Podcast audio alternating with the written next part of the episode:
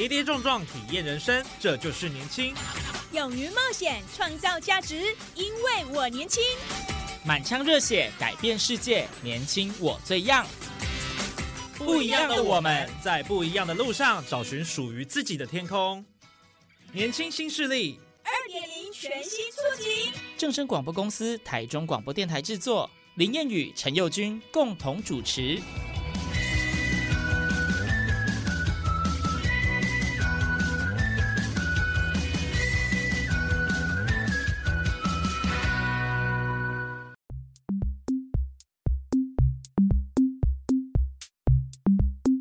众朋友，大家午安，大家好，欢迎收听《年轻新势力》，让你利滚利，让我们一起来寻找你的理财方程式。我是谚语，我是佑君。好，今天我们要跟大家谈的这个主题是有关于信用这两个字，很重要。哎，那你说这信用跟理财有什么关系？有啊，信用就信用卡嘛。对不对？还有你个人的信用啊，关系到你跟银行之间的互动，哎，对，跟银行的这个借贷关系能不能良好的？是会怕你欠债不还，信用不好赖账哦。没错，所以我们一定要有良好的信用啊，做人也是要讲信用嘛。你讲什么，说到做到，对，言而有信。没错，所以我们在今天节目上也特别邀请了两位高中生，嗯，那么还有呃老师。对，要跟我们谈谈信用卡这个议题。没错，要来收集一下现在的年轻朋友们，他们到底对于信用这件事情，他们的标准跟他们认知有没有跟我们一样？嗯，所以我们接下来呢，就会请呃同学来先跟我们分享他们对信用卡的一些看法。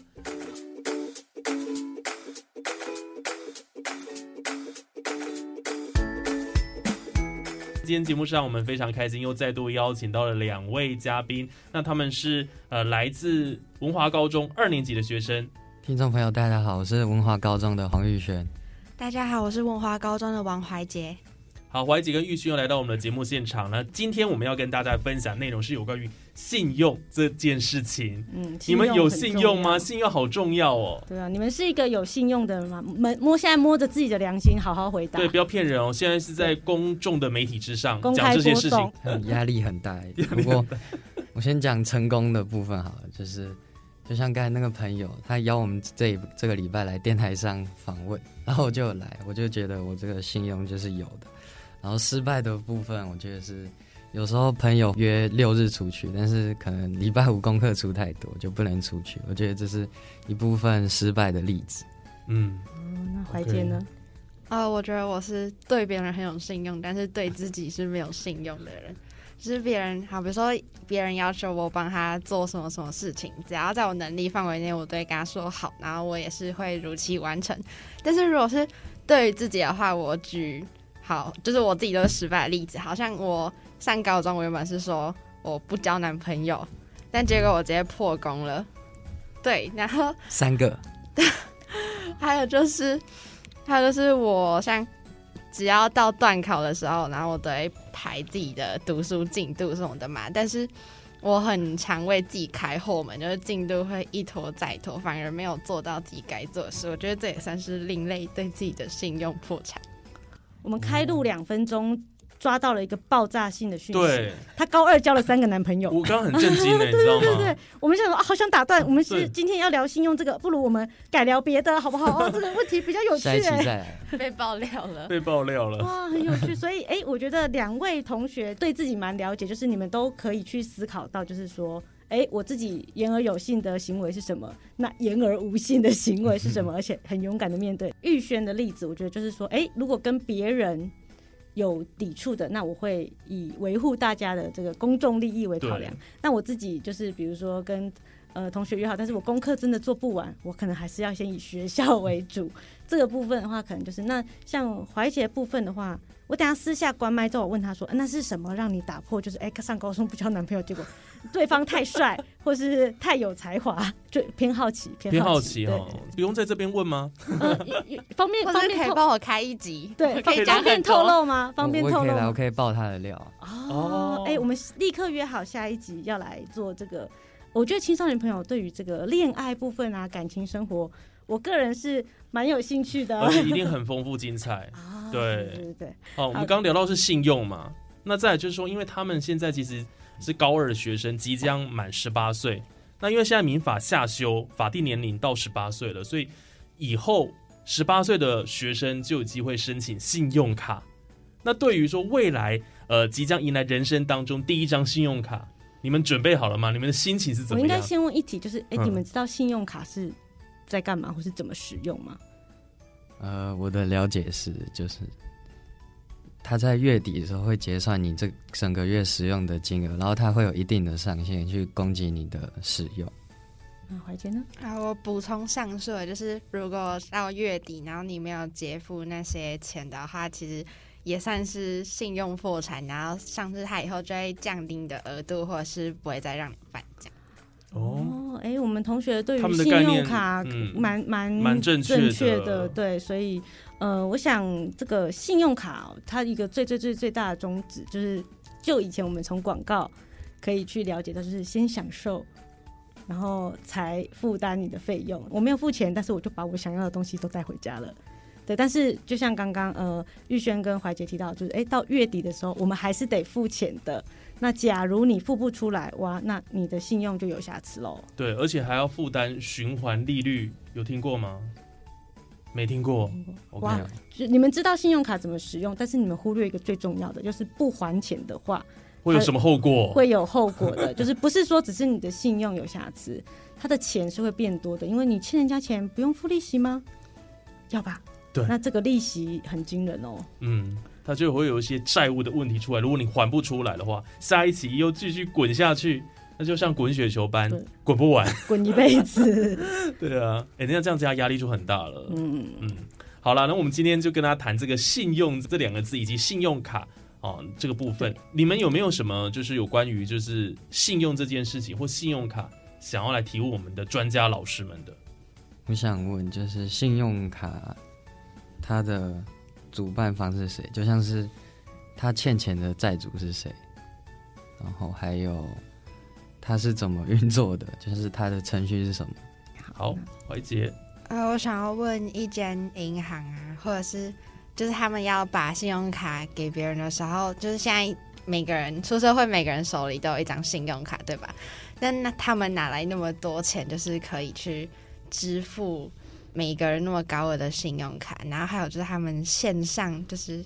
呃，私底下那些金钱流通，就是看不见那些金钱流通是怎么运作的？哇，我觉得我们的同学真的都非常的优秀，哎，问出来问题都好有水准哎、哦。很有深度哎、对对对对，呃，那你们自己即将迎来十八岁，可以办信用卡，有没有想要办？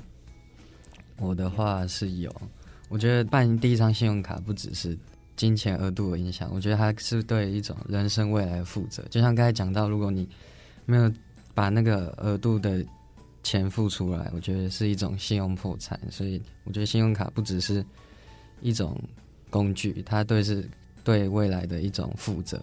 那怀谦呢？呃，我以后是觉得我会办信用卡，但是我不会让自己办太多张，因为像像前面说的，就是先享受，然后再来负担你前面享受那些快乐嘛。但我觉得像信用卡，有时候你在刷下去的当下，你会很有快感，但其实你不知道你，就是你不会有实际的具体的付钱的感觉。，对对，所以你其实不会具体的不会知道你到底实际累积下来到底花了多少钱。那我觉得这样其实算是一个风险，因为如果你没有注意到，或者是你没有什么理财观念的话，呃，可能之后就会造成自己很大的负担。嗯收到账单从椅子上跌下来。对，所以我觉得到这样子。嗯，我觉得信用卡可能是在自己身上没有太多现金的时候，可以当做一个救急的方式，而不是把它当做真的付钱的一个管道。这样，哇，同学其实对于自己的这个理财观念都已经有一定程度的理解，而且非常清楚知道，比如说了解自己的性格跟自己未来想要发展，然后以及你使用这个工具的目的跟它真正的含义是什对么。，你要知道说使用信用卡的利与弊在哪里，你才不会被它绑住。对，好，那我想我们这一集就先进行到这边，我们等一下当然一样请我们专家老师来为我们做解答。好，我们都知道现在的社会充满物质的诱惑，很多青少年为了满足自己的欲望，常常会闯下一些祸，例如刷爆信用卡，这个真的是很多人会没办法遇到的忍。住哎、我就是很想买啊，怎么办？对啊，而且现在很多父母亲会为小孩申请一些副卡，哎，这到底好或是不好啊？也是蛮值得讨论的。好，那现在我们都知道民法已经修正，年满十八岁就可以申办信用卡。那究竟信用卡跟信用之间有什么紧密的关联性呢？我们在节目上特别为您邀请到的是朝阳科技大学财务金融系的罗明明老师来为我们做解答。欢迎老师。两位主持人，各位正声广播电台的听众，大家好，我是朝阳科技大学财经系罗明明老师。今天很荣幸能有这个机会来跟大家分享这个主题。现在我们常听到呢，时下年轻人呢受到这个冲动购物的想法，看到百货公司周年庆大量购物，或是申办许多张信用卡忘了缴费，或成为卡奴，或是办了学贷呢却没有认真依规定还款。甚至前阵子在股市高点的时候，有许多小白还去当了航海王去做当冲借款，甚至操作了期货保证金，却导致下跌的时候产生了违约。这其实都会大大的影响信用。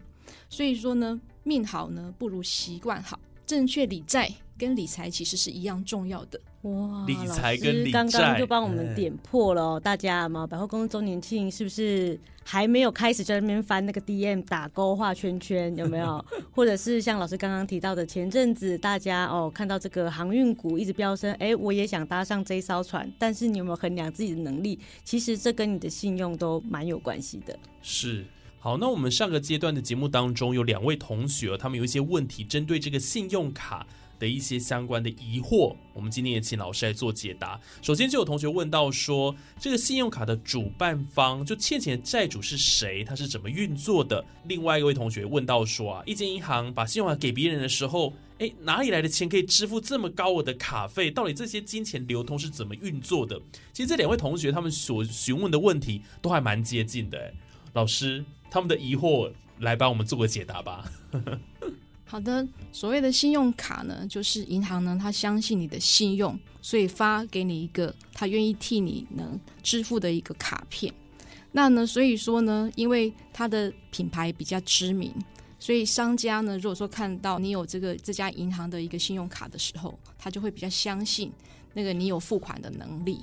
所以呢，假设呢，哦，你跟这个百货公司来买一只 iPhone 的手机，那呢，这 iPhone 手机动辄两万块以上，那你买的时候呢，不需要先付这个金额，那呢是由商家呢来跟银行来做这个结款的动作。那呢之后呢，那银行就会制作这个对账单，然后呢发这个信用卡账单给你，来请你缴费。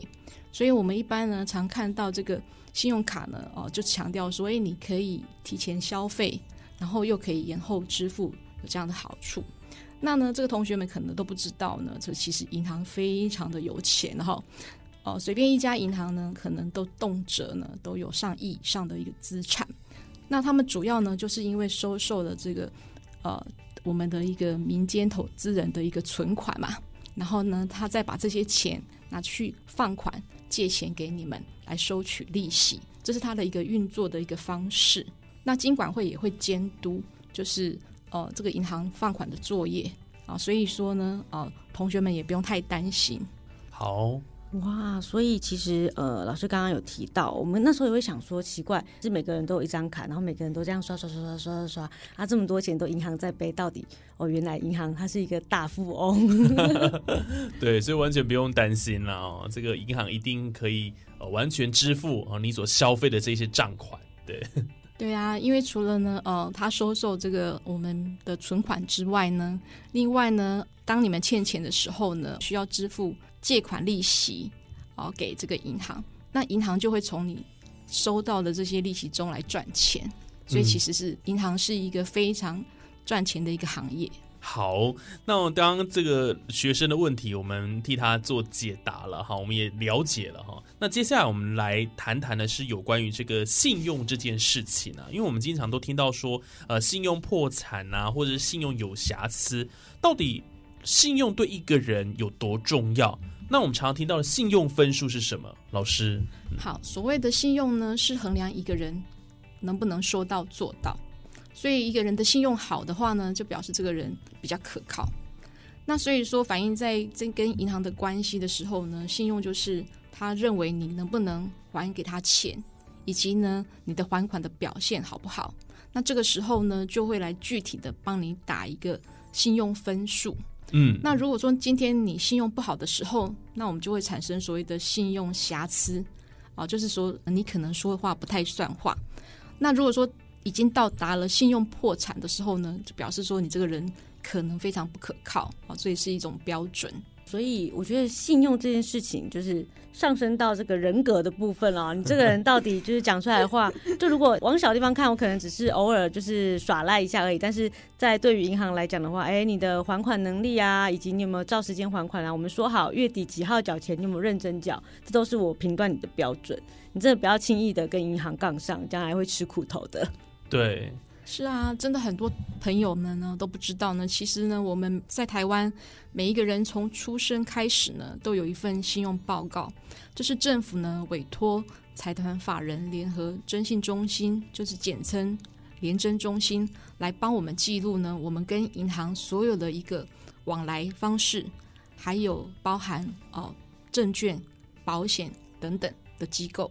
那他会帮我们看一下我们这个往来的过程之中，哦，到底呢有没有信用来打这个分数？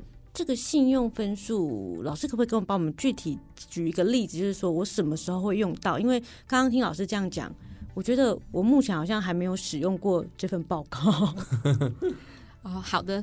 其实呢，当你遇到要跟银行进行往来，或是跟任何金融机构往来的时候呢，哦，那主要当然是银行用的最多了哈，包含呢我们再去跟银行借款，例如说你办信用卡、嗯，办房贷的时候呢，他都会帮你算一个分数，透过这个联征中心的资料来决定要不要借钱给你，或是呢要给你多少，计算你的贷款利率。所以呢，信用分数对我们来说其实是很重要的。那所以说，如果说大家没有注意到这个问题呢，产生的信用不好的话呢，你就会发现，诶，假设以后你想要买房子的时候，那呢，到时候那个房子可能动辄都要上千万以上，我们一时间拿不出这么多钱，你可能要跟银行贷款都没有办法执行，所以要注意这个信用分数。哦，，影响很大哎、诶对啊，而且这个信用分数应该就是跟着我们一辈子了，对不对？是的，你没哦办法摆脱它。没办法摆脱它。但是有一个好处是，它随时都会变动，所以你只要改变你的理财行为，以及更重要的理债行为，那基本上是有机会调整的哦。哦，所以如果说你今天信用破产会有瑕疵，呃，他有办法补救，但是最好是先不要啦，我觉得。哦对当当 先那当然最好是先不要。真的，真的先不要到这个程度。所以你现在开始就要注意你所有在跟银行往来的所有的一个业务哦。哦，那老师刚刚您有提到，就是关于这个理财之余的话，还有这个理债也是很重要的。那我们刚刚有提到信用卡嘛，就是说几年前我们很常听到那个卡债风暴，就是好像一夕之间大家都习惯刷卡，然后一直滚一直滚，然后大家都还不出来了。嗯那呃，信用卡老师刚刚也有提到说，其实它是一个很好的工具。可是，在那几年之间呢，大家一听到要办信用卡，哇，闻风丧胆呢，一夕之间它好像变成过街老鼠一样。那信用卡它真的是这么罪大恶极的东西吗？还是说它其实妥善的利用也是一个很好的工具？首先呢，我要先跟大家澄清一个观念哈，成为卡奴啊，或是背上卡债，并不是信用卡的问题呢，而是呢，你使用信用卡的习惯问题。因为呢，就信用卡来说，我们知道呢，它是银行呢，呃，先帮你呢进行这个带电的一个作业哈，所以呢，基本上它是有对你来说是有一个非常多的好处哦。它具体的好处呢，就是呢，呃，我们可以买东西的时候呢，呃，不需要准备现金，所以它是非常的方便的哈。那呢，我们跟这个全球的商家，尤其是国外的一个厂商，那你也不需要准备外币来消费啊。所以说呢，这个无现金支付基本上是信用卡的第一种便利性。那第二种便利性呢，其实银行会提供给我们非常多的奖励方案啊，啊，例如说呢，可以让你有红利积点，甚至还有现金回馈。那这样的话，你搞不好你付的钱会更少，不是吗？啊，还是说呢，呃，你出国的时候呢，可以累积里程数等等。所以说，有选一张好用的信用卡，基本上对每个人来说，基本上都是一个蛮好的一个理财的工具。好，那我们刚才提到呢，信用卡呢会提供给你一个呃一个信用的额度。那假设呢，你临时呢有需要紧急的支出，例如说呢这个医药费或是修车费的时候呢，哦，基本上呢信用卡就可以提供你一个应急的来源。但是它有这么好的一个工具的情况之下，你要妥善的使用。那我们一般常看到这个卡奴或卡债的状态呢，就是呢，因为办信用卡现在太方便了，所以以至于呢，我们会一下子呢，哦、在为了这个拿赠品的一个情况之下，会办非常多的信用卡，所以无形中呢，你就扩大了你你的一个哦负债的程度，会让我们认为我们非常的有钱哦，所以很容易让我们花了不该花的钱。那现在呢，我们知道呢，哦，在这个呃电子支付上呢，有所谓的 Line Pay、Apple Pay，它都是连接信用卡。那如果说呢，我们没有好好的管理它的话呢，可能也会容易造成呃购物冲动。那信用卡呢，基本上因为银行要赚钱，所以它可能会在呃你使用这个没有缴清这个最低应缴金额的时候呢，就会让你呢去呃计算到这个最高呃那个循环利率，所以说这样会让你这个哦、以债养债，所以为什么会成为一个卡奴？啊、这个其实就是大家常遇到的一个问题。嗯，哇，所以老师刚刚提到，信用卡确实可以带来很多方便，因为像刚刚老师讲的，我们如果出国啊，或者说我们要买东西，我们都不用带那么多现金在身上，就会怕掉啦、或者还要换外币，什么很麻烦。一张信用卡就可以让你走遍天下。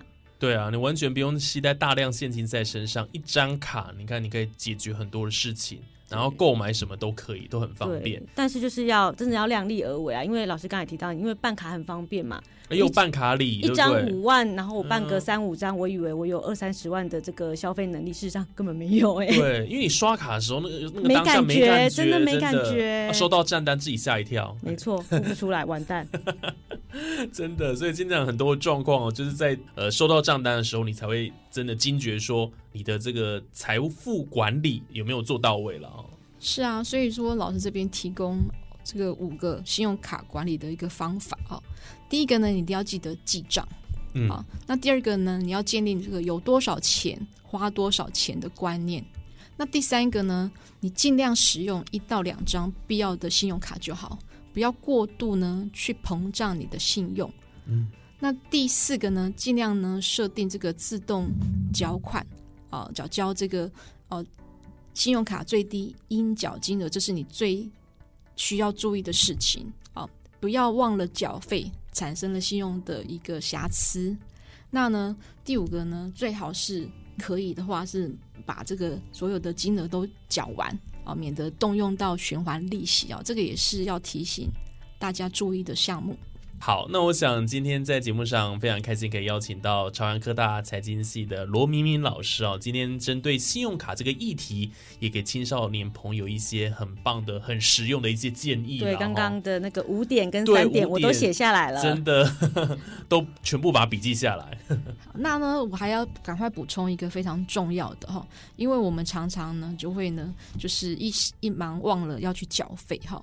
那如果说你发现了这个问题的时候呢，你一定要赶快的先打电话给你的银行啊，现在讨论一下有没有补救措施。那呢，如果说有一些银行在一定的期间内呢，其实是会给你宽限期的哦，啊，然后会帮你注销，哦所以不一定会产生这个信用瑕疵的。哦，所以我们这个同学呢，要勇于面对问题哈。那另外刚才有提到一个大家呃很重要的一个问题，就是不知道缴费。我们收到信用卡的账单都会呃给你一个呃本期应缴金额哦，这个全额跟一个只要缴交最低应缴金额这个两个选项。那呢，大家都以为，假设你你的使用金额是两万，他叫你缴两千，最低缴两千，你就只要缴两千就好。这个其实是个很大的错误哈。嗯为什么呢？因为呢，银行为什么这样写的原因是说，所谓的最低应缴金额呢，是呢，你不要违约的一个情况之下，你至少啊、要缴清啊这个这个所谓的最低缴金额。这样的话呢，他就不会给你加收一个违约金，那同时也不会呢，呃，把你这个这个分数扣分啊，这是第一个最基本的标准。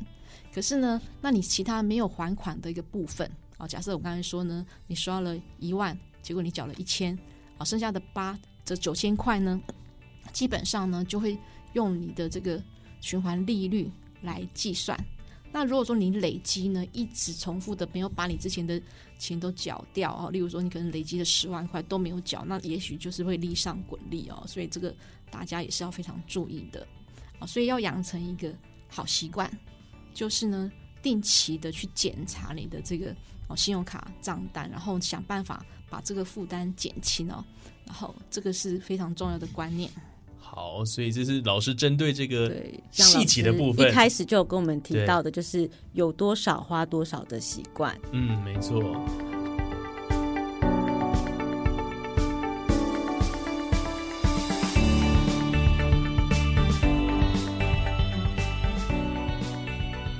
好，刚刚听完了老师的介绍，对于这个信用卡这项理财工具又更深入的了解了。而且也知道信用对我们来讲有多重要，关系到你以后啊，如果你要买车啊、买房啊、贷款啊，都是跟这个你的信用的这个分数是有关系的。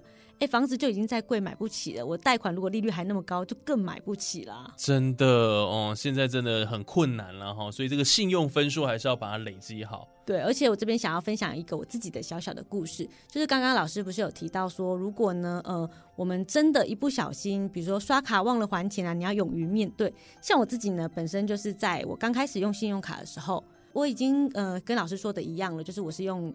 银行扣款嗯。绝对不会忘记嘛，可是我忘了放钱啊？进去，他没扣到钱，他就自动就是你就是没有缴，对啊。哦，，我真的好紧张，紧张到不行，因为我就是很怕他算我那个循环利息。那时候刚开始用信用卡也不是很懂，我马上打电话去银行，那银行也很好，就说啊，陈小姐，因为呢你一直以来还款的记录都很好，所以呢你是第一次呃没有在按时的时间里面把这个信用卡信用卡账单结清，那我们会帮你做取消，那也不会罚你滞纳金的部分。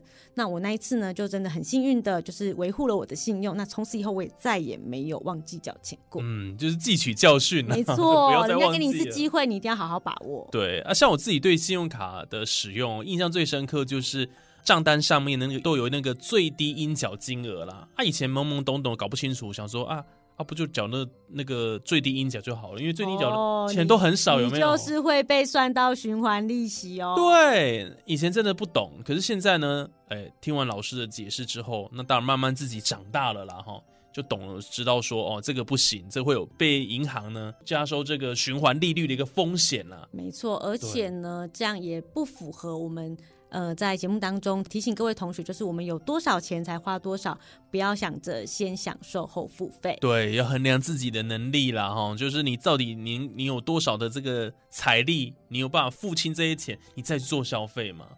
观念很重要。没错，那也希望呢，我们的青少年朋友们听完这一集之后呢，因为民法已经下修，十八岁你就是一个成年人了，可能会拥有自己的信用卡，那也一定要谨慎而且理智的消费哦。没错，就是要善用这张信用卡。好，那我们这一集的年轻新势力让你利滚利就进到这边，下集空中再会喽，拜拜，拜拜。